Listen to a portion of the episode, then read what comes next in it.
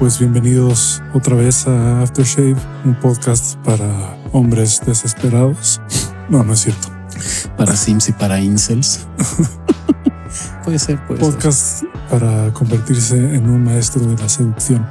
Seducción y cotilleo. Bueno, no sé por qué, pero no tengo tantos chistes. No es que mis chistes siempre sean muy buenos, ¿verdad? No, yo soy pésimo diciendo chistes, pero... De repente sí hemos tenido buenos momentos aquí. El que más recuerdo es el sacerdote tuerqueando, güey. Cuando niños tuerqueándole al sacerdote, güey, que te mamaste, cabrón. Ah. Bailando la tusa, güey, con el sacerdote, güey. Es un clásico, lo deberíamos de subir a algún lado pronto. Es que sí te mamaste, güey. Pero sí me imaginé perfecto. Bueno, con Janet también nos hemos echado buenas bromas. Ah, sí, de su ex güey, hijo de puta. Cinco pasos para hacer una fabulosa modelo en la pasarela. no mames. Ay. Sí, con Janet han salido también buenos. Que por cierto, ahorita que terminemos, te voy a tener que pedir algunos consejos. Tú date. Estoy atorado con una cosa. En casi todo estoy bien. Estoy atorado con un par de cosas. Me siento un poco raro últimamente. No sé por qué es. Mi teoría no me la van a creer, pero es que estoy procesando un chingo de emociones y de creencias que tenía atoradas en el cuerpo. Güey. Puede ser, güey. Se están liberando y me están... ¿Te están drenando? Me están sacando cosas. Güey. De repente, o sea, tengo altibajos muy marcados durante los últimos días. Las semanas anteriores me estuve sintiendo increíble. Pero esta no. Esta, pues no me siento mal, pero de repente sube y baja. Eh, extraño. Güey. Andas en un roller coaster psicoemocional. Sí, algo así. Ok. No sé por qué sea, puede haber muchas razones, pero la cosa es que lo que me ha sostenido y, la razón por la que creo que esto está pasando es porque he estado haciendo un programa que te enseña a comunicarte diferente contigo mismo. Y pues yo me lo llevé a la versión intensa. Se supone que tienes que escuchar solo una hipnosis a la semana, pero que puedes escucharlas las veces que quieras. Y lleva cinco en un día. Entonces yo me echo tres al día. No seas mamón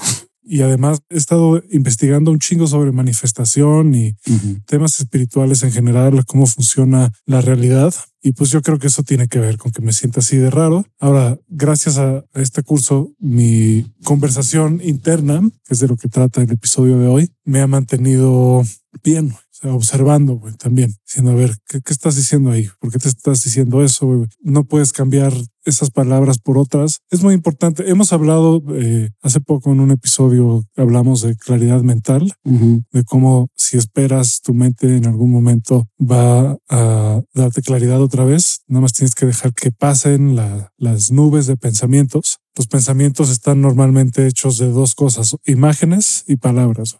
Y según la psicóloga que da este curso que estoy tomando, las palabras son más importantes que las imágenes porque muchas veces las palabras son las que crean las imágenes o interpretan las imágenes. Entonces es muy importante, las palabras que están en tu cabeza son muy importantes y es muy importante que te digas cosas chidas y que te digas, porque además eh, ser negativo no significa ser más realista. Puedes usar muy buenas palabras para cualquier cosa y va evolucionando incluso tu vocabulario mental y formulas tu experiencia cada vez de una mejor forma que te hace sentir mejor porque como dijimos en ese episodio de claridad mental, también tus pensamientos son los que provocan tus emociones y al final eso determina pues tu realidad en general. Entonces es bien importante poner atención a las palabras y usar las mejores palabras posibles. Sí, efectivamente. Eh, por cierto, hola gente, esto es Aftershave, estoy con Crisanto Donovan y yo soy Lord Rufine. Y bueno, inclusive las palabras a un nivel literario pues pueden expresar muchas cosas y a nivel espiritual generan tu propia realidad. Neville Goddard decía que las dos cosas que te diferencian de los demás seres vivos, pues es tu mente y son las palabras, güey. Y entonces tienes por esa capacidad en algún momento de crear y generar tu propia realidad.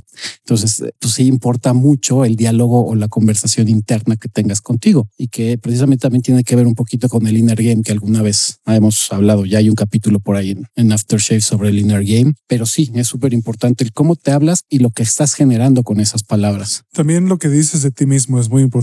Sí, cabrón. Eh, es importante aceptar cuando alguien te dice algo chingón. Es importante aceptarlo y decir gracias en lugar de decir no, este, tratar de ser humilde según esta psicóloga, o sea, no, no está diciendo que no seas humilde, ¿no? Pero la humildad está reservada para saber que no eres más grande que el universo y que no eres más importante que nadie más y que no eres más nada de eso, ¿no? Pero al final sí hay que apreciar y valorar nuestros logros y nuestros atributos. Y si alguien te dice te ves muy bien, en lugar de decir, no, nada más me puse ahí lo que había, te estás menospreciando todo el tiempo. O si alguien te dice que eres simpático y dices, no, no mames, soy, o sea, no, no soy tan chistoso, nada más me tuve suerte. Ese tipo de cosas que dices sobre ti mismo afectan tu autoestima y afectan tu autoimagen y tu confianza. Y a veces ni siquiera es que la afecten. Significa muchas veces que ya está afectada tu autoestima. Yo sufro hasta el día de hoy de eso, que muchas veces cuando me hacen un halago o me agradecen algo, soy muy dado a veces a decir, no, no fue nada, no te preocupes alguna vez he dicho la frase clásica que menciono cuando me agradecen de, pues mejor agradeceme cuando te arregle la vida, ¿no? Lo que hice por ti fue X, no me tienes que agradecer, pero eso es malo a veces por el hecho de lo que dice Crisanto. Es, es malo siempre. Es un ejemplo, es malo siempre. es un ejemplo de baja autoestima y a mí en lo que yo he aprendido a través de mi sensei de lo que yo he leído y en el Pico Artistry también te lo enfocan mucho de si alguien te da un halago o te agradece algo, o te dice algo bonito con respecto a tu trabajo o a tu persona, es decir, gracias, precio lo que me estás diciendo. Me encanta tu chamarra, por ejemplo. Sí, a mí también me gusta, gracias. También me cuando quieras, güey, te la presto. Digo, esa es la, la, cliché. Yo nunca le prestaría mi chamarra a nadie que se vayan a la verga. Cómprese la suya. Pinche egoísta, güey. Pinches Solo si estuviera, tuvieran frío, güey. Así el pedo machista, solo si fuera una vieja buena, se la presto, güey. No dije eso. No dije eso. Dije solo si tuvieran frío, no especifiqué qué género. No pongas palabras en no, mi boca. No, dije casi, casi sonó a eso. No, pues si veo que alguien tiene frío y yo no tengo frío, pues sí te presto mi chamarra, menos que sea mi chamarra favorita. No, bueno, yo también he aplicado. Si veo que alguien está en necesidad y yo tengo en ese momento la capacidad de compartirte, eh, lo hago, independiente de si es una chamarra, si tienes hambre, si necesitas dinero. Con el dinero, yo he mencionado, yo soy muy dado a que si te presto dinero, siempre te digo, te lo voy a prestar, pero dime la neta si me vas a pagar. O sea, si no me vas a pagar, dímelo de una vez. O sea, y con gusto te lo regalo, porque siempre que presto dinero, yo ya me hago la idea de que ese dinero no va a regresar. Si es mi chamarra de 1200 dólares, se van a la verga, se congelan hasta morir a la verga. Porque pues de dónde voy a sacar otros 1200 dólares. No es broma, pero es muy importante hacer dos cosas. Ya lo hemos estado hablando mucho últimamente, pero uno es observar tus pensamientos, tus ideas, las imágenes en, tu cabeza, no engancharte con ellas, aceptarlas, decirles que sí, dejarlas ir y a veces puedes replantearlas. ¿Cuál es lo opuesto a este pensamiento negativo que tengo en la cabeza? Porque este pensamiento negativo no necesariamente refleja la realidad, nada más es, es una elección mía. Yo puedo decidir eh, si odio mi trabajo, yo puedo decidir si me caga despertarme temprano, si odio ir al gimnasio, pero tú mismo puedes decir, me encanta ir al gimnasio, me encanta despertarme temprano, me encanta mi trabajo, me encanta esforzarme en, estas cosas y sí, poco a poco, no es un cambio inmediato, pero sí poco a poco empieza a funcionar y empiezas a disfrutar de cosas que cuestan trabajo. Y aquí lo hemos mencionado que funciona inclusive también a la inversa, ¿no? Ya he comentado varias veces de este amigo que tenía, que él siempre anda de conspiranoico y siempre anda diciendo de me están persiguiendo, seguro nos va a pasar algo, me van a asaltar, me van a quitar el coche, me van a sablear la tarjeta. Siempre está en un pensamiento negativo, siempre está creando su diálogo interno es de eh, que él sufre acoso, de que él sufre una persecución constante de quien no sabemos, pero toda su vida le ha ido mal, güey. Y ese, ese, tipo de, diálogo atrae ese tipo de experiencias. Yo creo que es el ejemplo para mí más real que puedo tener sin involucrar a la ciencia y sin meter un poco la ideología hippie come flores, que le llamo yo a todo el desmadre espiritual, de cómo efectivamente si tu conversación interna es súper negativa como la de este güey, pues te pasan cosas negativas. A mí me impresiona lo mal que le va a este cabrón y de verdad vive en una constante vida triste, güey. Es que así pasa. La gente hipocondríaca, por ejemplo, se enferma todo el tiempo. Sí. Hay que tener cuidado en qué momento dramatizas las palabras y en qué momento no. Para cosas chingonas como este güey me cae toda madre, eso está bien. Eso funciona, mejora tu experiencia. Pero si dices esto es un horror, me estoy muriendo de cansancio, etcétera, imagínate, es eso es lo que va a pasar. Vas a sentir que te estás muriendo, Eso es lo que le estás diciendo a tu cabeza. Tu cerebro va a replicar de alguna manera la experiencia que tú le estás pidiendo que replique. Eso empezando por tu cuerpo y después por cómo percibes tu entorno. Por eso decía que con este güey, cuando yo muchas veces le decía, cabrón, es que deja de pensar tan negativo. Le dije, porque, ¿por qué si hemos estado en las mismas circunstancias, a mí no me pasa nada y usualmente me va bien? Porque soy una persona que sí cree que puede generar su realidad, a diferencia tuya que sigues diciendo que esas son mamás. Inclusive él cree que la psicología es una pendejada. Y ya deja tú, si la psicología, que es una, bueno, todavía hay algunos este, personas puristas que dicen que la psicología es pseudociencia, ¿no? Es que no es realmente una ciencia tal vez, pero no todo tiene que ser ciencia para ser real. Ese es el error más común del materialista moderno y del cínico de los últimos años. Si no es ciencia, si no está demostrado por un aparato, no es real. Entonces, eso para empezar no tiene sentido porque no mames cuántas cosas no se pueden medir. Chingo, güey. ¿Cuántas partes de la realidad no se pueden medir con un aparato la mayoría por mucho, además. No, vámonos con lo más básico, güey. Mídeme el amor, güey. Y se como albur, güey, pero trata de medir el amor que sientes por alguien, güey. Sí, no sé. No, no mames, güey. Está imposible y no se va a poder, o sea, no creo que alguien pueda inventar un aparato que lo mida, Porque aparte es va a difícil. Es una experiencia tan personal, güey, que cada ser humano lo percibe y lo siente y lo expresa de una forma súper distinta. Hay gente que lo va a hacer a, través de expresión corporal, hay gente que lo va a decir a través de palabras, hay gente que lo va a decir a través de gestos hay gente que lo va a querer expresar a través de su trabajo. Entonces es imposible medir y no podemos negar que no existe. Decir, no, pues el amor no existe. Pues perdón, es algo que no puedes tocar, pero si sientes. Y, así como eso, hay muchas cosas que todavía no se pueden explicar ni son medibles y ahí están, güey. Pero no falta el aferrado que te va a decir, pues el amor sí, efectivamente la bioquímica del amor, pues sí es igual a lo que dice todo el mundo, ¿no? Trágate un chingo de chocolate y los químicos que vas a agregar tu hipotálamo son los mismos que segregas y cuando estás enamorado, güey. Y probablemente no exactamente los mismos, güey. Probablemente no, porque hay partes del amor que no se pueden medir y hay cosas del amor que no se pueden medir. Se puede estudiar qué reacción tiene el cuerpo cuando siente amor y qué químicos libera. Y sí, eso también forma parte de la realidad. Obviamente la ciencia también es parte de la realidad y también puede medir muchas cosas. A mí lo que me empieza a pasar es que me choca que para darle validez a algo tengo que citar un estudio que lo demuestra. Ah, es que mucha gente es así. Entonces tengo con muchas personas tienes que hablar así porque la ciencia se volvió la nueva, el nuevo Vaticano. No, y espérate, hay gente que inclusive aunque le muestres un documento, un paper de, de alguna universidad, te dice no, no, no, es cierto, güey. Ese paper es falso, es choro, eh, apenas es una teoría, no se ha comprobado. Te sacan cualquier pretexto con tal de decirte no, hasta que un premio Nobel no lo demuestre, güey. No te creo, güey. Dices puta madre. Inclusive Neil deGrasse Tyson, el que es un astrofísico y que yo mamo, ese güey lo ha dicho, es, hay un chingo de cosas que la ciencia no puede explicar y eso no significa que no esté ahí, que no esté presente y que no esté sucediendo. Sí,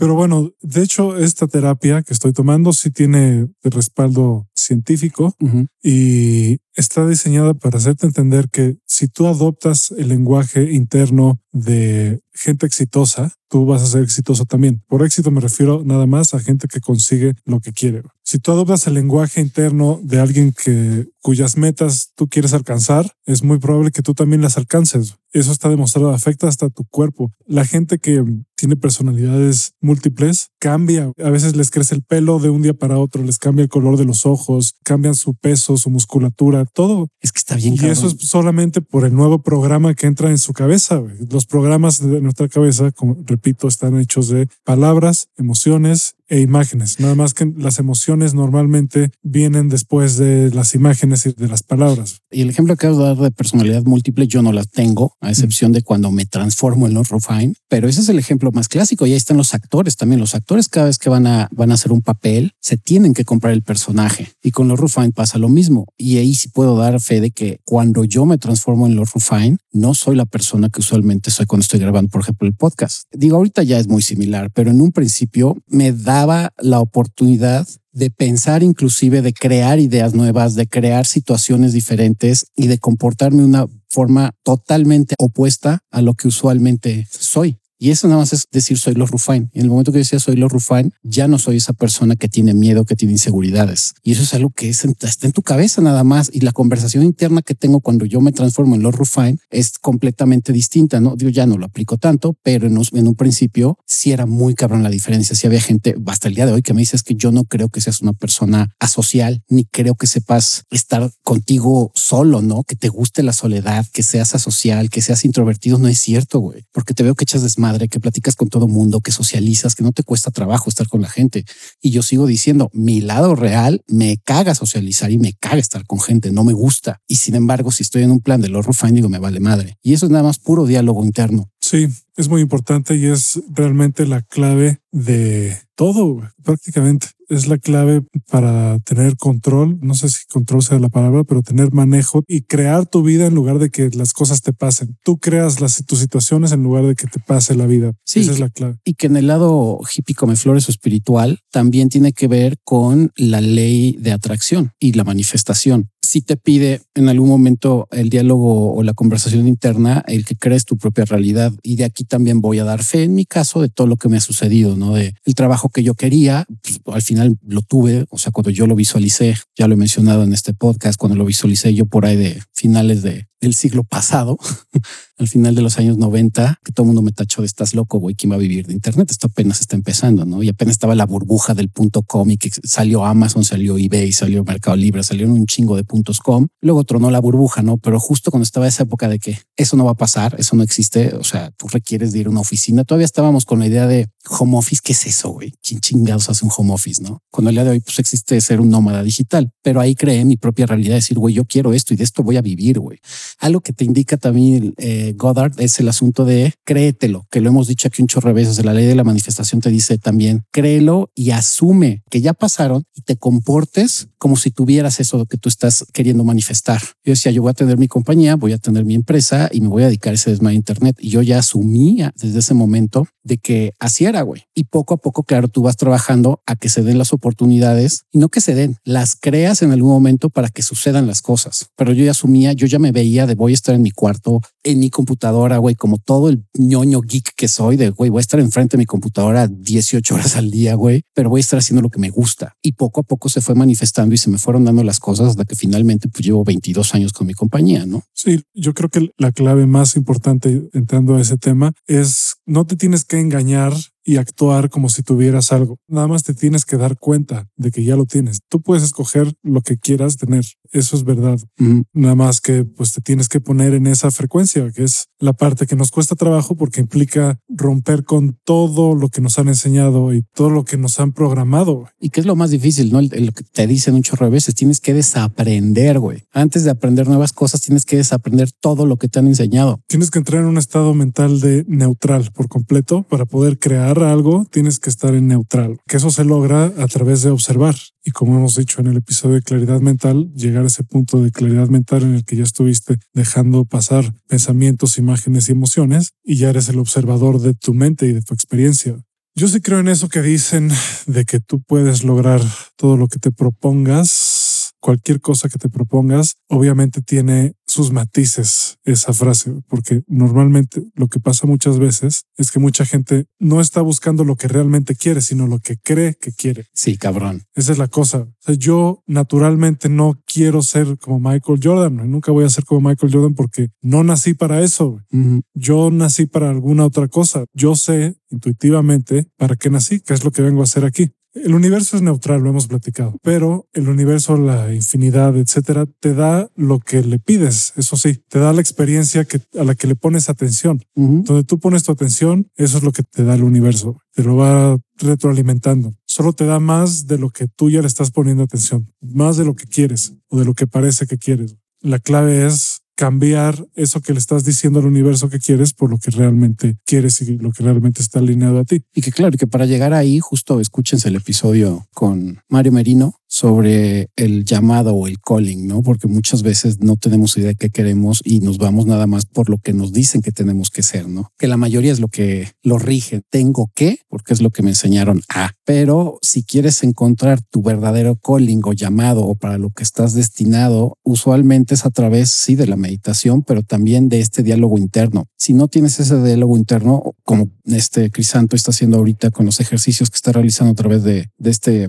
curso que está tomando ahorita, lo que está teniendo es una, yo creo que por eso también estás tan en ese roller coaster psicológico y emocional, porque estás ahorita lo que dices, ¿no? Destapando y descubriendo y enterrando un chingo de ideas y de emociones y de teorías que a lo mejor has tenido toda la vida y que en algún momento gracias a este diálogo interno, a esta conversación interna que estás teniendo, pues estás haciendo básicamente una introspección y descubriendo qué es lo que realmente quieres, ¿no? Para llegar a ese llamado o ese calling. Pues está saliendo toda la resistencia, todos los programas que tengo desde hace 32 años, todos los programas que son no, un chingo de años que no quieren salir, todos los programas que no son míos ni siquiera, que agarré en la escuela de, de mis papás, etcétera, todos están pues revolviendo y, no, y la resistencia, pues eso yo creo que es lo que me está causando este estado emocional tan extraño y también es un poco físico. Algo extraño. También yendo a correr mucho han salido un montón de cosas porque cuando haces ejercicio tu cuerpo libera un montón de energías que traes atoradas. Por eso es tan importante hacer ejercicio, entre otras cosas. Pero salen muchas cosas que están atoradas en tus músculos y yo creo que últimamente que he estado metiéndole más duro al ejercicio, está en general, me estoy pinche reprogramando bien cabrón. Y lo principal que he aprendido es a comunicarme con mi mente de una manera más efectiva utilizando mejores palabras y también usando mejores imágenes, usando mi imaginación de una manera más, no quiero decir positiva, sí positiva, pero también más constructiva. Al final, lo que dice Neville Goddard es que Dios es la imaginación, ¿no? Creo que ya lo habíamos dicho en alguna parte. Todo se puede crear ahí. La cosa es la resistencia es fuerte. La resistencia básicamente es, en términos psicológicos, es la disociación cognitiva de lo que tú crees que es y la realidad. Sí. Tal cual. Entonces, ese pinche choque es bien difícil. Y aquí voy a mencionar lo que he dicho un chingo de veces cuando yo empecé como pick-up. Decía, sí, estoy aprendiendo un chingo de técnicas de psicología oscura y de manipulación y de crecimiento personal, pero había una parte mía, mi lado escéptico, que como cualquier persona, la mayoría de los que son escépticos, pues yo mismo me decía, güey, estas son mamadas esto no va a funcionar, güey. Si siempre he sido introvertido y siempre he sido asocial y no me gusta estar con gente y me da miedo acercarme a una mujer, ¿qué chingados me asegura que el día de mañana va a funcionar lo que estoy haciendo? No, si llevo en ese entonces, eran 28 años de mi vida, fracaso tras fracaso tras fracaso, cada vez que yo quería relacionarme con una mujer y cuando lo lograba, claro, toda la programación que traía de cómo tratar a una mujer, pues era de entrada súper machista, súper misógina y con un estereotipado de, pues yo soy el proveedor, ella es la nurturer o la cuidadora y yo tengo que ver por ella, ¿no? Yo soy el caballero en armadura brillante, güey, que la va a defender y la voy a rescatar. Y era como, pues, ¿de qué pendejo? no mames. Pero hasta que no empecé a tener esa disociación cognitiva y a tener ese diálogo interno que tiene que ver, insisto, con el inner game y que empiezas a switcharte, que ahí meta ese conflicto un poquito de, porque te enseñan el fake it till you make it. Y yo sí creo que si te compras esa idea por un ratito, te va a funcionar. Por eso es lo de, lo de que te cambies o te pongas un nickname o un apodo. Sí, pero es que o sea, en realidad va, va, mucho más allá de eso. Es, ah, no, es, bueno, yo aquí estoy dando una, una teoría o una eh, situación muy, muy sencilla. Esa es como la versión chafa de lo que realmente funciona. Aquí les va una técnica. Esta técnica es de Frederick Dodson y justo lo que él dice es que hay muchos universos paralelos. Amárrese del cinturón porque esto está. Y en teorías científicas sí existen los universos paralelos. Pero bueno, hay universos paralelos, infinidad. Ajá. Hay un universo paralelo donde hay una versión de ti que ya tiene lo que tú quieres. Así como una versión en la que tiene lo que no quieres también. Así como esa. Pero muchas veces la razón por la que quieres o sientes deseo por algo es porque ese universo paralelo está chocando con el tuyo un poco. Se está intersectando con el tuyo. Entonces, eso significa que ya estás muy cerca de tenerlo. Lo único que tienes que hacer es saltar al otro universo. ¿Y cómo se hace eso? Como dije hace rato, escoges esa realidad que estás buscando, te relajas tanto que llegas a un punto neutral y después dejas recibir la imagen de ese yo paralelo que ya tiene lo que tú quieres. Lo ves, lo observas. Esto no, lo, no, no es una visualización que debas forzar, es una visualización que debes permitir, que se da sola. Y ya que lo ves, en tercera persona, lo observas un rato y después te metes te fusionas, digamos, con esa versión y ves las cosas desde su perspectiva. Y lo que pasa después es que nada más tienes que permitir que todas las creencias que van en contra de eso se vayan disolviendo hasta que esa realidad se vuelva tuya. Ahora, esa es la versión loca de lo que estoy diciendo. Que es más o menos lo que es un salto cuántico. A ver si hablamos es, de eso. Es, un salto cuántico, es exactamente eso. Eso es lo que es. Que la versión más sencilla para que lo entiendan, eh, su esencia, su alma, su espíritu, como le quieran llamar, es como si eh, los universos paralelos hagan de cuenta que van a un lote de autos. Ustedes físicamente serían esa almita y los autos serían el cascarón. Entonces, con tú haces un salto cuántico, es como si te cambiaras de coche, nada más. Y si de repente estás en un bochito y querías un Ferrari, así como vas a un lote de autos, dices, a ver, voy a en este Ferrari, güey, y te trepas. Claro, requiere mucho trabajo y mucho um, ser muy consciente y un nivel ya de espiritualidad muy cabrón hacer saltos cuánticos de esa manera ya tan porque los puedes hacer a voluntad, de hecho. Pero en realidad no es tanto trabajo, más bien es mucho de soltar para subir. No, pero para llegar ahí, lo hemos dicho, o sea, si todas estas, o sea, en teoría es muy sencillo todo lo que estamos platicando, llevarlo a cabo y hacerlo. El problema es lo que estás tú atravesando y lo que a mí me tocó también atravesar, de romper todos esos esquemas de aprendimientos y estereotipos que hemos tenido durante años. Ese es lo que cuesta trabajo, porque ya una vez que estás ahí, pues sí es bastante sencillo. A mí ya, a mí creo que eso ya te pasa a ti igual que a mí, que por lo menos en muchas cosas ya nos es fácil manifestarlas, que ya ni siquiera te esfuerzas. O sea, tú lo piensas,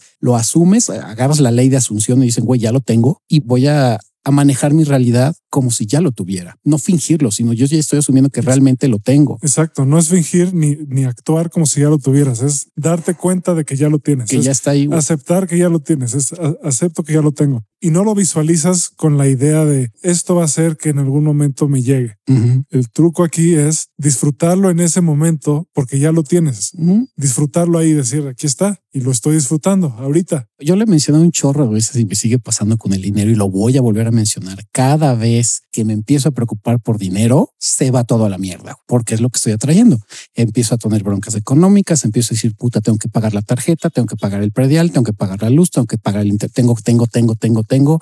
Güey, no me están cayendo ventas, ya valió madre, güey. Y es lo que agradezco muchísimo de mi pareja Estefanía, que siempre me dice, ¿cómo le haces a la mamada, güey? Si ya sabes que tienes una relación chida con el dinero, la has tenido desde hace ya varios años, más de 15 yo creo, ¿por qué chingadas madres te sigues preocupando? Güey? Y bien lo decíamos también con Mario Merino, ¿no? En, en, este episodio que grabamos. Cuando tú ya sueltas y tienes esa relación, aquí estoy hablando del dinero, puede ser con personas, situaciones de trabajo, situaciones creativas, lo que tú quieras. Cuando tú ya asumes que no pasa nada, cuando asumes que el dinero te va a llegar y que lo tienes, es cuando me vuelve a caer. Entonces justo cuando empiezo a estar muy apretado, digo, ¿sabes qué? Me vale madre. ¿Con por qué a la vida le estoy poniendo yo condicionamientos? No, ah, si no me cumples, güey. Dices, no, güey. Y así me queden 100 pesos, me los chingo en algo que voy a disfrutar con mi pareja o conmigo, asumiendo que sigo teniendo dinero, no pensando de lo voy a tener. No, lo tengo. Estos son los últimos 100 pesos, pero seguro mañana, mañana tengo una venta y me va a caer dinero porque esa es la función del dinero, fluir, güey. Y me pasa, güey. Hasta el día de hoy me sigue pasando y tiene ya varios meses. Ustedes, los que han seguido este podcast, saben que Crisanto y yo, más o menos en septiembre, agosto, septiembre del año pasado, pues estábamos muy jodidos de varo, güey. Y a mí me terminó yendo muy bien. Y a mí me sigue yendo. De, hecho, me ha ido mucho mejor todavía. Sí. Pero ya estoy muy mentalizado de el dinero ya lo tengo. Ahora tenemos que juntos manifestar más escuchas a estas mamadas, güey. Nada más que cuando empiezas a hablar de universos paralelos, yo creo que mucha gente dice, váyanse a la verga. Pero lo voy a explicar sin lo de los universos paralelos porque hay una versión más sencilla. Sencilla, normal.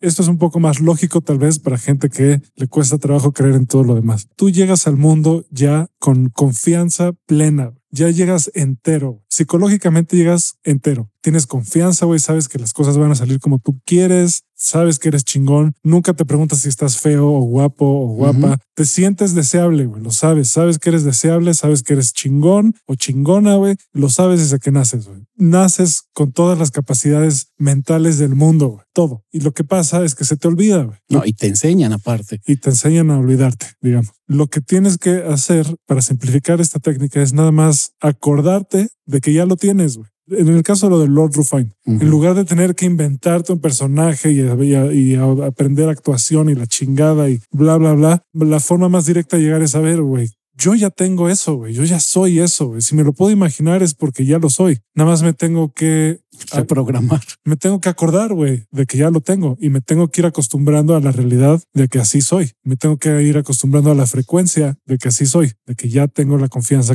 que necesito, de que ya tengo las herramientas mentales para hablarme bien, para decir bien las cosas. Es, es nada más eso. Lo del personaje funciona, pero es darle demasiada vuelta a algo que puede ser mucho más directo. Yo lo que quiero siempre apelo es que como vivimos en una sociedad tan jodida y no te puedes desprender de esa sociedad, aunque te fueras a vivir en algún momento, bueno, quién sabe, a la mitad del Amazonas, pues sí, tal vez no tengas bronca, pero siempre vas a depender de una sociedad. Si vives en una ciudad o en un país o en un lugar, aunque sea medio rural, siempre tienes en algún momento que depender de la sociedad. O ser completamente libre per se, como es un oso a medio pinche bosque, pues está cabrón. Entonces, sí creo que requieres de ciertas herramientas para poderte manejar en esta sociedad. Sí, claro. Si, lo decides, güey. Ah, no, bueno, si lo decides, pero creo que sí te ayudan mucho. Si yo hubiera escogido otro camino y no el del pick-up artistry, tal vez hubiera llegado al punto en donde estoy ahorita, pero hubiera sido un approach muy distinto. El problema es que, claro, en ese instante, pues yo lo que quería era tener mujeres, ¿no? Y saber socializar. Entonces el gancho fue, pues ibas a ser el gigolo más grande del mundo, no ibas a tener todas las mujeres que quieras. Que sí hasta cierto momento, pero la bronca fue que aprendí muchas cosas negativas, ¿no? El problema es que mucha gente necesita como de ese gancho y tener un muy buen maestro que te indique sí, sí hay cosas que puedes aprender, pero sobre todo en esencia es el crecimiento en ti mismo, el diálogo interno que tengas contigo mismo y de como dice Crisanto, te des cuenta que todo eso de lo que tú crees que careces ahí está, güey. Simplemente es volver a descubrirlo y darte cuenta que lo tienes. Sí, la cosa es, esta es la distinción principal, yo creo. Para uno de los caminos la pregunta es, ¿en qué me tengo que convertir para tener esto, esto y esto? Y la otra es, ¿quién tengo que ser para que pase esto y esto y esto. Esa es la diferencia, porque convertirse implica una transformación y ser nada más implica un cambio de perspectiva. Y creo que otra cosa bien importante que tiene que ver también el diálogo interno con la manifestación es aprendan a ser específicos en lo que quieren. Yo le he mencionado que una de mis exparejas, que fue, yo siempre le llamo la cereza del pastel o mi graduación como pick-up fue mi anterior exnovia, que yo desde que empecé como pick-up y desde antes yo ya tenía una idea de lo que quería de mi pareja y me puso unos estándares bien idiotas que decías, güey, todo el mundo me decía, güey, ¿qué clase de mujer? ¿Qué es la mujer perfecta? Eso no existe. Bueno, para mí ese es el tipo de mujer perfecta. Y mientras más me compraba yo esa idea y mientras más especificaba cómo lo quería, no miento, yo creo que mi lista de, requerimientos entre, bueno, no entre comillas, porque si requerimientos tal cual, mi checklist era bastante grande. O sea, ya, ya rayaba en lo ilógico y en lo estúpido. Decir es que la quiero así y así y asado y que sea esto y que sea aquello y que tenga esto y que haya estudiado en tal escuela y que sea de tal lugar y que sea bla, bla, bla inclusive que tenga ascendencia de tal país y de tal otro, güey, ¿no? Y fue muy curioso como en el 2017 más o menos fue cuando apareció esta persona y dije, ah, cabrón. O sea, ya había aparecido antes, pero se había vuelto mi amiga y a mí no me pelaba. Era como, güey, eres mi amigo y se acabó. Y ya cuando estaba yo súper convencido y mi diálogo interno era bastante sano, es que ella misma me dijo, oye, si intentamos tener una relación abierta, aparte, porque ella siempre tuvo relaciones monógamas y ella misma me dijo, güey, quiero intentarlo contigo, güey. A mí ese día que me dijo eso, a mí los chones se me hicieron rollo, güey. Dije, no mames, es neta que me está diciendo esto esta mujer, güey, no es cierto. Y de la nada. Entonces fue empecé a andar con ella. Ya por situaciones X tronamos y no terminamos mal, pero fue un gran ejemplo para mí decir, wow, o sea, cuando eres tan específico y tu diálogo interno es claro, es conciso y especificas y creas eso que tú quieres y asumes que va a suceder, pues las cosas se manifiestan. Sí, tu mente te da lo que le pides cuando se lo pides bien. Sí, porque también, o sea, si dices quiero un coche chingón, pues hay un chingo de coches chingones, güey, ¿no? Sí, no, pero ni, siquiera vayamos tan lejos hasta lo de la manifestación. Es, a ver, quiero ir al gimnasio, me quiero poner mamado y tengo que ir al gimnasio. Eso es parte del proceso. ¿Qué es lo que tengo que hacer? Pues tienes que aprender a programarte a que te guste ir al gimnasio. Y también te tienes que programar, esto es muy importante, también lo dice este curso, es bien importante. La motivación no llega antes de que empieces a hacer las cosas. La motivación llega ya que estás haciendo la cosa. Antes de ahí, lo mejor que puedes hacer es empezarte a, decir, güey, quiero ir al gimnasio, tengo ganas de ir al gimnasio, me gusta ir al gimnasio, me siento bien, quiero tener un cuerpo sano, etcétera. Sí, que son los estados que menciona Goddard, ¿no? El, ponerte en ese estado de quiero. Sí, tienes que pensar así, porque si piensas, puta madre, el pinche gimnasio me caga y tengo que ir a huevo y no sé qué. ya valió madre. Ya valió madre. cabrón, muy cabrón. Eh, justo esta semana, yo creo que esta semana es la que más me está costando trabajo energéticamente, porque la lección de esta semana es que la gente exitosa, la gente que logra lo que quiere, hace lo que menos le gusta primero. Eso es lo primero que hace en el día o, en, o en determinadas situaciones. O sea, primero haces lo que menos te gusta. Eso es lo primero que haces. Lo que no quieres hacer, eso es lo primero que haces. O eso es lo que hace cuando menos la gente exitosa. Es lo primero en su lista. ¿Por qué? Porque cuando lo haces, se libera un chingo de energía y el resto de tu día es libre, güey. Puedes dormir en paz. Si no lo haces, se te queda en el inconsciente y, duermes y te, te está ahí chingando, güey. Es como un pinche diablito, güey. y te la pasas todo el día, puta madre, no he hecho esto, puta, oh, no me dejarán mentir, así es como pasa, puta, no he hecho esto, puta, no he hecho esto. Si es lo primero que haces, esa madre se va, se va esa pinche conversación de que te faltó hacer algo. Sí, inclusive con las cosas que te llegan a gustar, porque finalmente no olvidemos que somos seres humanos y existe el cansancio, existe la hueva, la procrastinación, es normal en el ser humano que todos en algún momento nos dé hueva, inclusive de hacer lo que nos gusta, pero sí, el estar en un estado de... Yo sé que a ti también te está costando trabajo escuchar esto. sé que te está costando trabajo. Que se dice, puta, ¿cómo digiero estos hijos de la chingada, güey? a ti también te vas a estar diciendo, güey, entonces que no puedo ser un huevón para siempre. sí puedes, güey, pero si quieres Ah, bueno, yo soy el claro ejemplo y esto no me va a dejar mentir, Crisanto. Yo soy la persona más pinche huevona del planeta. O sea, soy Lord Rufine huevón, güey. Pero depende con qué, güey, porque por ejemplo, cuando se trata de editar el podcast, no. No, porque es algo que me gusta. Fíjate, este creo que un ejemplo muy claro de lo que acabas de decir. Me caga, me zurra, me encabrona, me defeca. Y como dice también este Franco Escapilla, me laxa, güey, cuando tengo que editar, porque es el puta madre, todo el proceso que tengo que hacer de edición, güey. Pero ya una vez que lo estoy haciendo, güey, lo disfruto un chingo. Sí. Porque es algo que me gusta hacer. El problema es esa idea que tengo a priori de está de la verga editar, güey. Porque si no te gusta, evidentemente, yo como DJ, pues claro que me gusta la música y me gusta la edición de audio. Entonces es nada más esa situación de decir, me da hueva. Pero en el momento que me siento en la computadora, abro el programa y ya cargo el audio, nada más ver las ondas de audio, eso es algo muy geek, pero es algo mío porque soy geek. Ver una onda de audio, digo, güey, qué chingón es esto, güey. Cómo se manifiesta a través de, de un monitor las ondas de audio, güey. Y lo que puedo y no puedo hacer con el audio. Sí, pero bueno, ese es un ejemplo. Si tú aplicas la misma estrategia, o más bien la misma táctica, la aplicaras a, por ejemplo, si quieres ponerte a hacer ejercicio, así es como funciona. Y mira, yo te lo voy a decir también.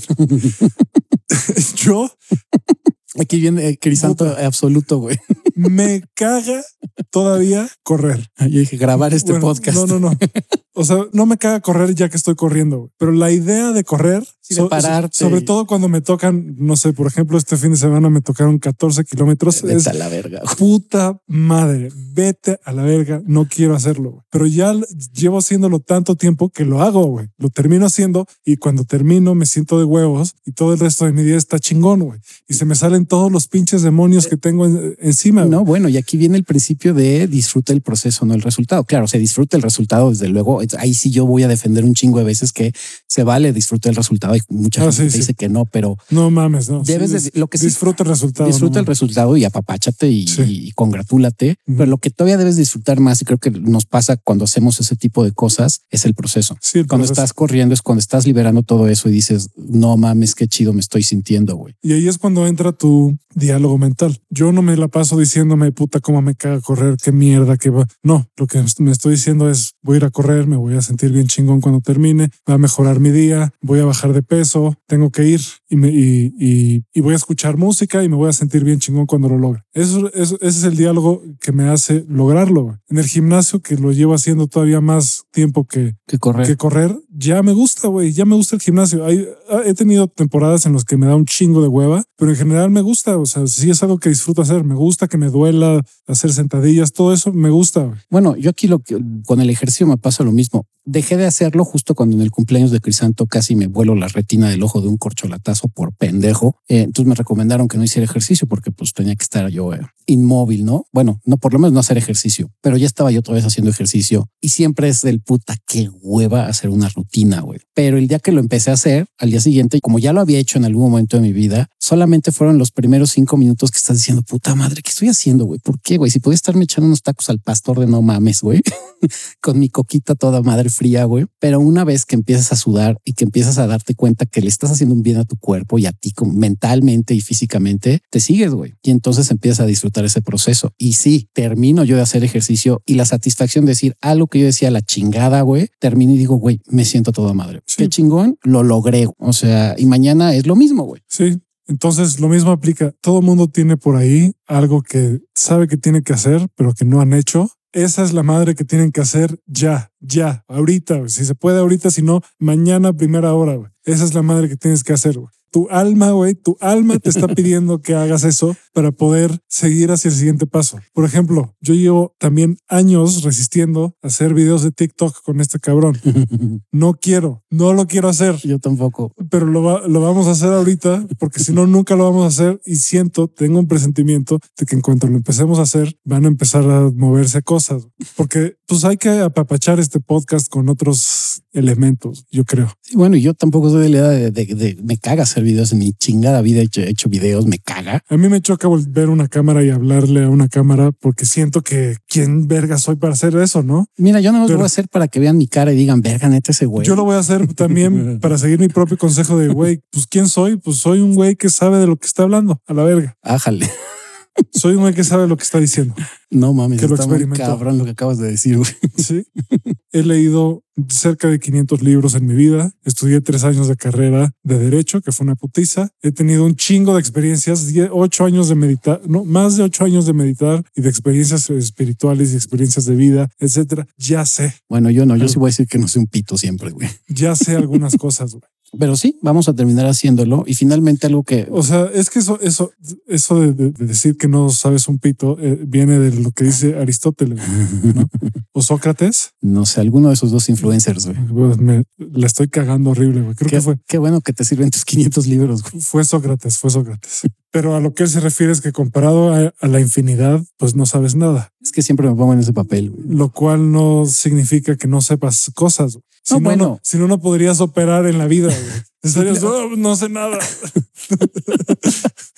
¿Cómo cago, güey? O sea, siempre he dicho, mi conocimiento es a partir de mi propia experiencia. Obviamente, aquí lo voy a insistir y, y lo insistimos en este podcast. Hagan su propia investigación y pregúntense siempre y cuestionense a ustedes mismos y lo que escuchan de nosotros, porque no todo lo que decimos les va a funcionar a ustedes, porque cada persona es distinta. No hay cosas que a lo mejor a Crisanto de lo que yo hago no le funciona y viceversa. Pero eso tampoco significa que los dos estemos de la verga, ¿no? Sí, además llevamos cuánto tiempo haciendo este podcast. Llevamos, este es el episodio, no sé si 117, 116. Ya sabemos que, de qué estamos, ya sabemos qué pedo.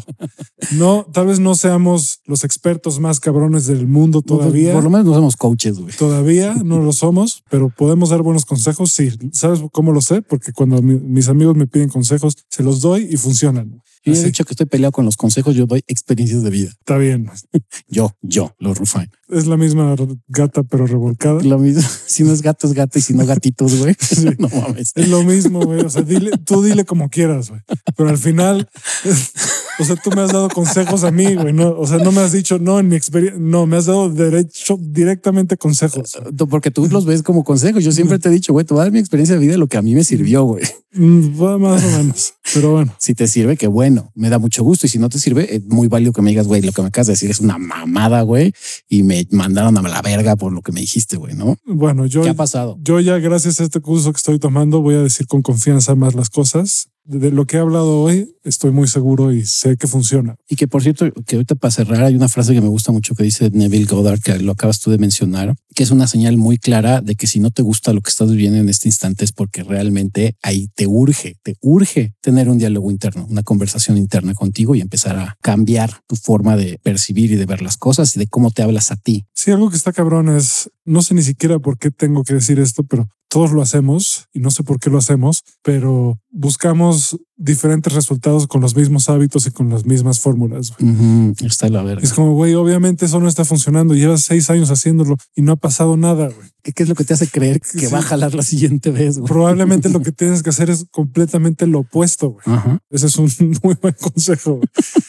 Si por ejemplo no tienes dinero, pero estás echando la hueva o estás trabajando en algo que te caga, probablemente lo que tienes que hacer es cambiar de trabajo y hacer algo que te fascine, hacer completamente lo contrario. Esa es la cosa. Es algo muy cabrón, pero sí tiene que ver con el pone un pie delante del otro, güey. Sí. Ten iniciativa, güey. Hay veces que hay trabajos que son como parte del proceso para llegar a otro lado, ¿no? Por ejemplo, había un rockstar. Sí, también. Que tuvo que ser taxista un tiempo para sacar lana, güey. Después terminó siendo un rockstar, güey. Eso es algo que a mí me ha costado mucho trabajo asimilar también. Es como, güey, no, no puedo hacer exactamente lo que se me hincha el huevo y me van a salir las cosas.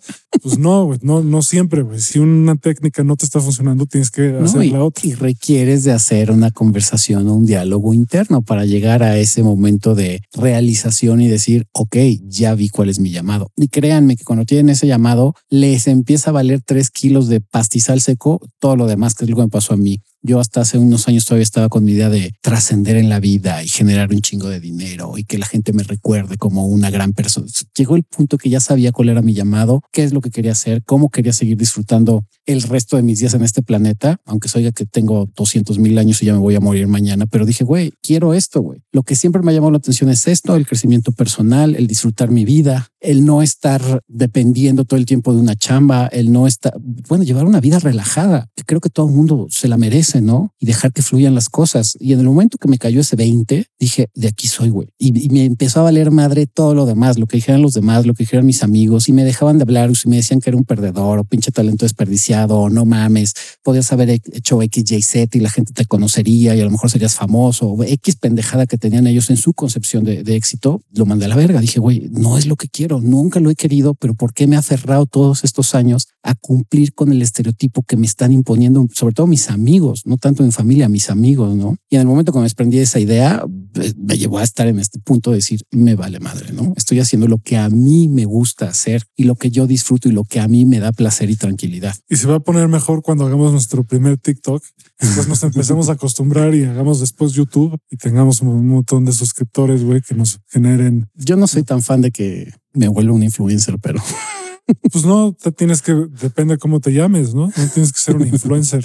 Bueno, nunca me llamaría influencer. Si un día se atreven a decirme influencer, les voy a decir, güey, no, no soy influencer. Ni a putazos, güey. Digo, y va a haber gente que lo diga y vale verga. Y sí, ni modo, ¿no? Porque al final también va a haber una repercusión. Si en algún momento esto explota, pues sí, es cuando tienes que volver más responsable de pues, lo que estoy diciendo, va a afectarle a muchas personas. También por el podcast te podrían decir influencer. Sí, también. Lo bueno es que nada más nos escuchan dos. dos pelados y ya, güey. Pero yo digo, en términos literales, pues soy influencer porque tal vez estemos influenciando a estas personas muy seguramente por todas las pendejas que decimos. Pues sí, nada más se, trata de provocar pensamientos. Y... Creo que eso le acabas de dar clavo, es provocar ese pensamiento y que tú mismo siempre lo vamos a insistir. Nosotros no somos quienes, ni maestros, ni, eh, psicólogos, ni coaches, ni terapeutas, ni eh, doctores. Simplemente somos dos humanos que comparten sus experiencias de vida. Bueno, Crisanto da consejos, pero al final de cuentas tienen que entender que ustedes son responsables de lo que escuchan, de lo que consumen y tienen que tener un criterio propio para discernir qué es lo que les sirve y qué no, qué creen y qué no. Y eso aplica también, o sea, con todo. Aplica si vas con un terapeuta. O sea, yo, yo he tenido que cambiar de terapeutas varias veces porque no funcionaba con, con algunos, no me estaban dando en el clavo, etcétera. Si nunca se casa terapias, etcétera. Siempre hay que tener criterios. O sea, es parte de sí, una mente abierta. También cuando lees un libro, no tienes que a partir de ahora creer todo lo que dice el libro, ¿no? Sí, que es lo que pasa con mucha gente. Puedes cuestionar algunas de las cosas y decir, ah, esto me da. O sea, incluso Frederick Dodson, que me encanta, hay cosas que yo digo, ah, pues yo no estoy tan de acuerdo con eso. Por ejemplo, él siente que el ser humano es de alguna manera más como más evolucionado que los animales y yo en eso tengo dudas. Yo, también. Yo a veces siento que los animales ya están perfectos, están hechos para sobrevivir y volar y la chingada y nosotros estamos aquí tomando antidepresivos. sí, la única diferencia es que no son autoconscientes. Eso es todo. De ahí en fuera. Ahora que la, que la experiencia humana es única, sí. pues eso sí, esto, eso lo saben. Cualquier persona que lo esté escuchando me podrá decir que eso es totalmente cierto. No es como si este pedo, o sea, no sé, no sé cómo les esté yendo, como sea que les esté yendo bien o mal o neutral. Es como, pues sí está. Bueno, pero tú que sabes que también tu perro dice mi experiencia como perro es única. Güey. Está cagado este videojuego. ¿eh? Si tu perro dice puta, no, pues es cierto pues también. también, güey. La experiencia de un perro es, pero la que me dan envidia. La, la experiencia del ser humano es más, es como más amplia porque nosotros pensamos y decidimos si algo está bien y está mal, y etcétera. Viajamos por diferentes dimensiones todo el tiempo. Tenemos sueños lúcidos, etcétera, un montón de cosas. Escogemos un camino en la vida, los perros realmente no hacen eso, ni ningún otro animal. No sabemos. Ellos, no mames. ellos tienen, o sea, ellos tienen siempre todo, todos los animales se comportan de ciertas especies se comportan casi igual, ¿no? Tienen muy claro cuál es su propósito en la vida. Bueno, ellos sí no requieren de un calling o del llamado. El ser humano ya pues, lo tienen. Lo tienen. Ya lo traen. El ser humano lo tiene que descifrar, ¿no? Pero no, lo que dices, tú ya naces con ese calling o ese llamado. El pedo es toda la pendejada que te venden y que te compras y que al final de cuentas se desvía completamente la mayoría de las veces de tu llamado. Hay gente que a lo mejor desde un principio les gustó la música y tuvieron el apoyo afortunadamente y tanto económico como eh, social y familiar y terminaron siendo muy buenos músicos, ¿no? Como el que dices, yo quieres ser músico, ah, no te chingas, tú tienes que ser doctor como las 40 generaciones de aquí de la familia y ahí termina un músico frustrado, güey. Otra cosa que el humano experimenta muy diferente es el sexo, por ejemplo. Eso sí, es totalmente... Hay, hay algún maestro budista dice que las almas muchas veces regresan a ser humanos porque se vuelven adictas al sexo, porque es el único ser que tiene sexo consciente. Bueno, los delfines también tienen sexo Algunos delfines y creo que también algunas especies de primates. Ser delfina es estar chido también. Bueno, aquí voy a meter un pedo muy cabrón, eso lo pueden investigar. Los delfines violan, güey, y cogen por diversión. O sea, sí son capaces de madrearse a una delfín hembra. Varios machos la acorralan y la llegan a matar de tener sexo todos los delfines con ella, güey. Verga. Eso es real, eso no es un pedo heteropatriarcal ni machista. Los delfines. sí lo sabía, sí lo sabía. Sí son capaces. No es un pedo hetero. Pues sí es un pedo heteropatriarcal. Es un, pero ¿cómo va a ser un pedo heteropatriarcal si son animales no autoconscientes, güey? Están actuando como lo que son animales. Claro, nosotros se supone que por ser conscientes no tenemos que actuar así. Bueno, un violador actúa como animal. Esa es la realidad. Está actuando sí, manda la chingada su, su autoconciencia. Está, hablando, está actuando como un animal. igual, Que, igual que los asesinos seriales, aunque tú los apoyas, cabrón. Yo no dije que los apoya. no mames. Verga, ahora ya. Este güey es mi apoya el machismo, el pedo heteropatriarcal, a los asesinos. Este güey defiende a los asesinos seriales. Toda la mierda que hay en el mundo, yo la apoyo. Dice que, que igual y sí son felices. Pues por ahí, hijo, te iba a mandar. bueno, por ahí había encontrado un, no era un decálogo, era como un escrito de un asesino que ahí expresaba claramente: soy muy feliz matando gente. Él era su expresión, güey. Tal vez lo que dejó ahí escrito, güey. Muy feliz matando gente, güey. Creo que no sé si fue el que hicieron una película, de hecho, el que era del eh, Dahmer, del Zodíaco, el asesino, ah, Zodíaco. Sí, ese güey había dejado dentro de, todo la, del cifrado que tenía, cuando lo pudieron eh, pues, descifrar, vaya pues, decía algo así como no, no, sé si me causa placer o, soy muy feliz, que finalmente el placer es un detonador de felicidad. Pues no, es que esa es la cosa. Que la chingada. Esa es la cosa, placer y felicidad son dos cosas totalmente Pero es un, no, perdón, pero ahí sí no puedes negar que el placer detona en algún momento la felicidad. Eso es innegable, güey. No detona la felicidad. La detona, güey. No siempre. Por eso estoy diciendo es un detonador. No todas las veces va a detonar felicidad, pero es un causal de que en algún momento tengas felicidad, güey. Mm. No en todas las ocasiones, pero yo creo que yo creo que el placer y la felicidad son cosas diferentes. No, no, son diferentes. Estoy diciendo que por eso es un detonador. Simplemente lo detona. Puedes escoger, no sé, como dices, me meto una línea de coco, un pericazo, me causa placer, pero a lo mejor no soy feliz. Pero para otras personas, después de un pericazo, puede ser muy feliz y experimentar ellos mm, felicidad. No, eso no pasa, güey, por ejemplo. Pero otra vez volvemos al punto te de te pasa por un ratito, pero después a la larga, al contrario, te vuelve totalmente infeliz. Güey, a mí me está causando mucha felicidad este whisky que me estoy tomando. Sí, pero, me causa, pues soy feliz, güey. Pero no eres alcohólico, güey. No, pero sí me causa felicidad, güey. Es un placer que me gusta y que me detona felicidad decir, güey, lo disfruto un chingo y estoy contento de estar echando mi whisky. Se ve que no te has metido nunca perico, esa es la cosa no, pero me metí otras cosas. Con razón no entiendes por qué te digo que no. o sea, son 10 minutos de placer y tres días de, infierno, güey. Pero bueno. Me he metido crudas también espantosas, no necesariamente de perico, güey. Pero bueno, la cosa es que no estoy diciendo que la felicidad. Y a veces el placer, justo ahí el placer te lleva a la infelicidad. Sí, pero en ese momento que lo tuviste hay gente que sí se sintió feliz, güey. Pero eso no es la felicidad. No, claro, pero para ellos en su concepción lo es, güey. Es, que, es que no, es que no puedes. Felicidad y Acuérdate de algo. Felicidad, felicidad es un estado, eh, eh, eh, felicidad es un estado estable, no es placer continuo, sino un estado de... No, no, de, lo estás... De, complacencia. No, no, no, a ver, la felicidad como la tristeza son picos, güey. No. es un estado flat, güey. El estado flat... La euforia es, un pico. El estado flat, güey, es el estado de bienestar general, güey. El flat, güey. La felicidad es un pico porque no... La alegría, tal vez. pero no es lo mismo alegría y felicidad. Pero la felicidad en algún momento es un pico, no puede estar de, eh, de manera constante, güey. No, no, no. No es constante. Vamos a tener que acudir a la, en algún momento al diccionario porque felicidad es un estado estable. Alegría es un estado emocional. La felicidad no es un estado emocional. La, la felicidad es, es un estado general de ser.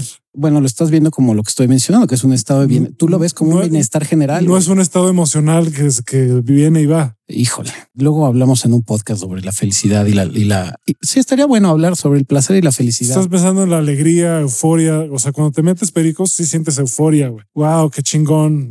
pero no estás sintiendo felicidad, al contrario en el fondo estás sintiendo todos tus pinches demonios, güey, y todo eso. Sí, yo no insisto, recuerda que cada ser humano experimenta todo tipo de emociones diferente a como tú lo puedes experimentar, siempre. O sea, tú no puedes asegurar que la felicidad de una persona es igual a la tuya, nunca. O sea, llegar a ese absoluto, perdón que te lo diga, pero está muy cabrón, o sea, no se puede. Es como dijimos, el amor. ¿tú, crees que Hitler podría ser feliz matando a un chingo de gente? Pues es que no lo sé, porque yo no soy Hitler, pero puede ser una opción, güey. yo, creo que es imposible. ¿Tú crees que es imposible? Para mí no. y eso no, y no estoy asegurando que, que haya sido feliz. Pudo haber sido feliz, tal vez, güey. Como alguien es feliz. Yo sí te puedo asegurar que no fue feliz es que otra vez estás asumiendo lo que él crees que sentía, güey. Y es como si yo asumiera lo que tú sientes cuando estás con otra persona. No es, no es. No, es una asunción, güey. Sabes que es una asunción. No es solo asunción, güey. Es algo que sé, ¿sabes? Es que decir que sabes, estás llegando al absoluto, güey. Está muy cabrón decir que sabes, güey. No, no es llegar al absoluto. Algún día espero que lo entiendas. Likewise, güey. Yo espero que también lo entiendas un poquito. Pero bueno, algo más que quieras mencionar o agregar sobre este episodio de conversaciones internas. No, bueno, sí, eh, pónganle un ojo a lo que se dicen y a lo que dicen y también confíen en ustedes mismos. Háblense bonito también, güey. Eso es súper importante. Háblense bonito, cabrón, porque hay mucha gente que se habla de la verga, güey. Eso sí, creo que pues este mismo güey que decía que era mi amigo y que siempre era conspiranoico, usualmente ocultaba su diálogo interno de odio a sí mismo, diciendo, bueno, exaltaba obviamente hacia lo contrario, no siempre exaltaba que era don chingón, que era don vergas, que le faltaban molcajetes al mundo para los kilos de chile que le tenían que pelar, güey. Y decías, híjole, cuando te estás yendo hasta el extremo es porque estás careciendo de algo y ese algo de autoestima y el güey en el fondo siempre se sintió miserable. Y volvemos a insistir, su diálogo personal o interno era tan malo y malo me refiero a se hacía tanto daño que por eso hasta el día de hoy sigue teniendo una vida, se va a ir muy culera la palabra, pero eso es una vida miserable y se siente feo cuando lo ves de alguien tan cercano, se siente muy feo porque a pesar de que estuvimos muchas veces diciéndole, güey, somos tus cuates, aquí estamos para ayudarte, güey, apóyate nosotros, nah, a la chingada, ustedes nada más son mis cuates para la peda. Y solo te voy a decir una cosa más. Intelectualmente estoy de acuerdo que decir que sabes algo es una mamada, pero intuitivamente sí sabemos. Hay cosas que sí nacemos sabiendo. Por eso existe la intuición. La intuición es ese saber algo con certeza. Sí, bueno, cuando nos movemos al campo del esoterismo y, la espiritualidad, ahí sí ya también todo el mundo tiene la razón, güey. Entonces. Y ahí es cuando mides. En la, la intuición es la que mide. A ver, esta persona cómo se siente, güey, o cómo está. No puedes experimentarlo desde su cabeza, pero sí puedes compartir sus emociones definitivamente. Justo en eso está basada la empatía. Sí, claro. Y compartes la energía de la gente. Y, justo por eso existe gente que puede leer la energía de otras personas, que sabe cómo se está sintiendo alguien más, e incluso lo siente, lo siente en su cuerpo, etcétera. No, bueno, si nos vamos a ir a ese punto desde el lado espiritual, evidentemente yo también puedo decir que sé perfectamente discernir cuando alguien tiene, trae mala energía o tiene buena energía, ¿no? Que dices, güey, este está de la verga, este no. Y espiritualmente sí te puedo decir, en este caso, si Hitler, dudo mucho que a nivel espiritual fuera alguien pleno completo y feliz, güey. Eso sí me queda claro. De nivel espiritual, ese güey eh, andaba por la verga. Yo más bien te digo que imposible que haya sentido bienestar espiritual. No, por imposible, total. Te estoy dando la razón, güey. En el plano espiritual, ese güey me queda clarísimo que ni a vergazos era feliz. Ahora, en el pedo intelectual, que ese güey, se, bueno, ni me voy a meter porque ese güey también era espiritual de una forma negativa, güey. Pero bueno, ya después hablaremos de esos desmadres. Te voy a dar la razón si en el plano esotérico espiritual, sí, es imposible que en algún momento con cuando tú estás dañando a tu ser humano, puedas tú mismo sentir felicidad porque pues no es una, no es una emoción em, afín. El amor genera felicidad, eso sí lo creo. y en amor no puedes andar matando gente. Es algo, es algo en contra del amor. Lo que está en contra del amor. Ya valió madre, sí. Es, va, en contra de la felicidad. Así. Sí, un principio básico de cualquier ser vivo es no le hagas daño a tu ser vivo nada más porque sí, güey. Déjalo ser nada más, pero hacerle daño a tu ser vivo a un nivel espiritual y también a un nivel racional, pues está de la verga, ¿no? Porque es, es, dañarte a ti mismo. Sí, ya les dije, sí creo que la vez pasada, váyanse y chequense la teoría del huevo, porque en algún momento también el hacerle daño a alguien se están haciendo daño a ustedes mismos. Está bien, cabrón. No, sí, eso es, eso es cierto. Si tú le haces daño a alguien de manera automática por la teoría del huevo, ese daño que le estás haciendo a la otra persona, tú solito te lo estás infligiendo a ti y está de la verga. Y viceversa, a alguien con quien compartes y generas amor, es amor que te estás dando a ti mismo. Así es. Pero bueno, cuiden sus lo que dicen. cabrón. En algún momento vamos a hablar de cuiden lo que dicen a los, ya lo hemos dicho, ¿no? De cuiden lo que dicen a los demás también. También. Pero primero cuiden lo que se están diciendo. Sí, porque en automático, cuando se hablan bien ustedes mismos y tienen un diálogo interno bonito, chingón, decente con ustedes mismos, es en automático que lo van a tener con los demás. Pongan mucha atención a las palabras dramáticas, sobre todo. Esto me está matando. sí. Ya no soporto ese tipo de expresión. No puedo vivir sin ti, güey. Qué horror, qué espanto. Ese tipo de, de cosas empeoran su experiencia sí o sí Sí. muy cabrón. Pero bueno, no dejen de seguirnos en redes sociales, tanto en Instagram como Facebook, y ahora también en TikTok, igualmente en YouTube como Aftershave Podcast. Y pues eh, yo les mando mucho beso, abrazo y apapacho en sangre porque yo apoyo a los asesinos. Obviamente no. Eh, como siempre les mando un beso en el llamamoscas y tú, mi querido Crisanto. llamamoscas. Yo les mando un beso normal. En el Chopatruzas. Donde, donde sea. donde sea, donde quieran.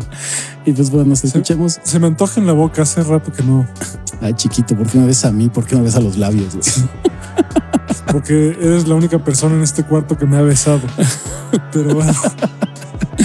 Pues sí, esa, es, esa es realidad. Pues en fin, los amamos y nos escuchamos la siguiente semana. Abur.